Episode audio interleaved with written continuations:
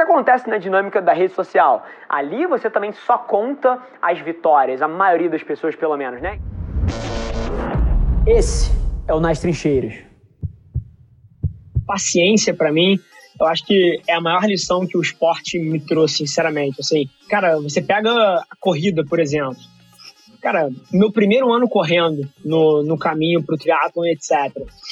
Sinceramente, sei lá, vamos supor que eu tenha baixado o meu pace de um pace de alguém que está começando a correr de 6 para 4,45 numa meia maratona, por exemplo. Um ano treinando de 6 para 4,45. No meu segundo ano de treino, cara, esse pace baixa de 4,45 para 4,20 na meia maratona. E no terceiro ano correndo, esse pace baixa de 4,20 para 4,12. Quarto ano correndo, esse pace baixa de 4,12 para 4,3. E aí, assim, você começa a construir uma noção de que quando você está buscando o topo do topo do topo de alguma coisa, cara, nesse nível as melhorias são incrementais e você vai treinar a vida inteira, cara, para baixar o pace, a vida inteira real, tá? Durante 20 anos, para baixar o pace de uma maratona de 4 para 3. Você vai uhum. treinar uma vida inteira para fazer isso. E o esporte te dá isso, pô, outros esportes, eu, eu fiz judô, fiz jiu-jitsu quando era mais novo. Cara, você demora um ano para passar uma faixa no começo, depois você passa a demorar 3, 4 anos para passar uma faixa. E assim, isso te ensina, cara, que aquela mudança que você deseja, cara, você vai ter que trabalhar todos os dias da sua vida durante 3, 4, 5 anos para que aquela coisa possa ser possível em algum momento.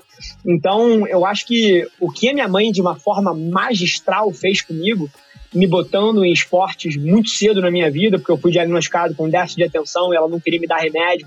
A solução dela foi: deixa eu cansar esse moleque aqui, porque não vai ter energia para fazer merda.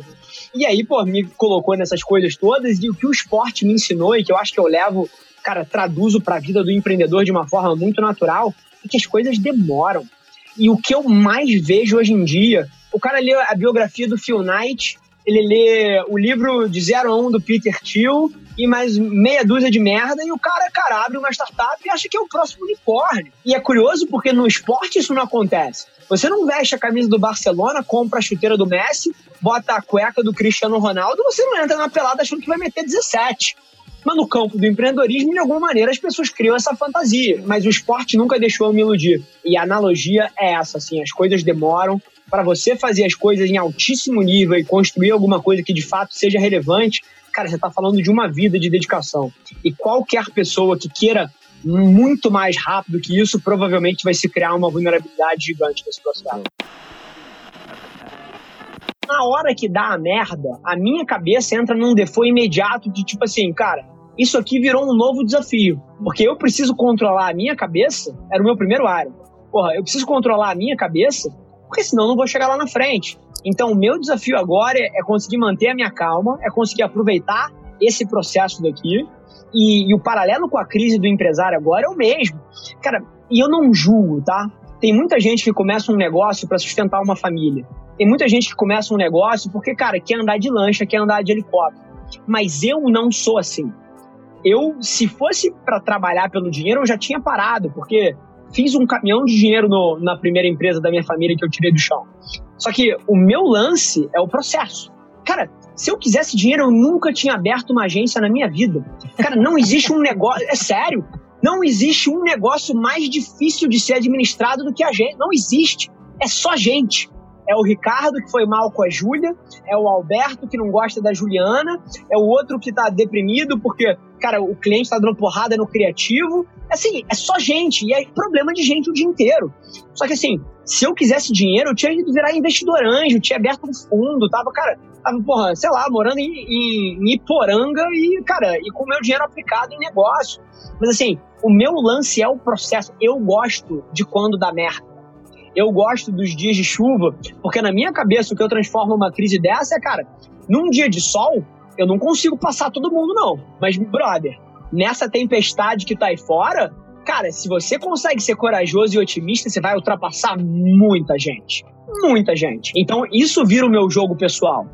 Então, eu gosto até desses momentos. Não tô nessa, porra, pela casa, pelo carro ou qualquer outra, outra dessas coisas. Então, quando vem uma crise, isso vira um desafio pessoal, de uma outra forma. As pessoas que ficam muito tristes ou muito mexidas com a crise, são, e eu não julgo, tá? Mas são as pessoas que eventualmente, cara, estão com medo de perder a casa que moram, estão com uhum. medo de ter que vender o carro chique que tem, não vão mais poder ir para Aspen no carnaval. E aí isso cria esse sentimento negativo. Eu não tenho nada disso. Se eu morasse num kitnet com a minha esposa, cara, eu tava feliz da vida. E se eu tivesse que começar vendendo um cachorro quente, empada, para reconstruir essa porra, cara, ver acordando às 4h45 da manhã, que é a hora que eu acordo, com a porra de um sorriso gigante no rosto, chegando às 11 horas da noite igualzinho. Então, essa é um pouco da, da minha cabeça em relação a essa porra toda. O que acontece na dinâmica da rede social? Ali você também só conta as vitórias, a maioria das pessoas, pelo menos, né? Então, se você tem um, um, uma dieta de consumo de mídia que, por default, consome só a versão dos holofotes das pessoas, você vai comparar o palco delas com o seu bastidor e você vai achar a sua vida uma merda. O LinkedIn ele tem muito é, essa função porque é como se fosse um evento de networking e da mesma forma que num evento de networking todo mundo está querendo pô, aparecer da maneira correta e o executivo se preocupa aí com o terno X, o terno A, B, a gravata, a saia, é, a roupa correta no LinkedIn, todo mundo quer passar aquele status. Então é um lugar onde as pessoas estão menos vulneráveis ainda.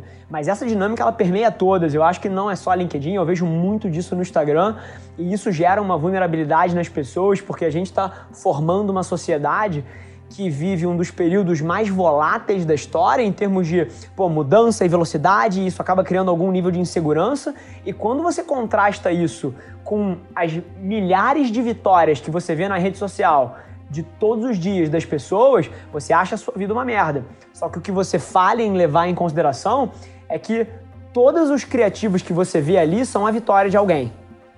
E aquilo ali, a pessoa tem uma vitória a cada mês, ela não conta as 77 derrotas, e na hora que você contrasta isso com as suas 77 derrotas e uma vitória, você acha que por algum motivo o seu mix é o mix errado. Quando na verdade, na versão de bastidores, todo mundo tem as mesmas dores, as mesmas dúvidas e as mesmas dificuldades na vida, né? Ninguém lembra das derrotas depois é. de um é. tempo, e é curioso, cara, porque na hora que você traz essas coisas, as pessoas, elas de alguma maneira colocam a história do Michael Jordan num pedestal e falam: ah, não, mas é o Michael Jordan.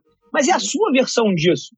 A sua derrota ou, ou a sua vitória pode não ser num cenário global, mas é a sua versão dessa história. E ela funciona da exata forma, que as pessoas não vão lembrar das suas derrotas, e principalmente se você tiver o componente, porra, da paciência e de não tentar fazer, porra, cortar caminhos e buscar atalhos milagrosos e etc., essas derrotas nunca vão ser grandes o suficiente para te envergonhar ou te botar para trás num plano de vida de uma forma gigante. Então, assim, é um pouquinho menos de medo do que vem pela frente, um pouquinho mais de otimismo, pragmatismo. As coisas acontecem. Ninguém lembra que o Michael Jordan jogava beisebol. Ninguém lembra.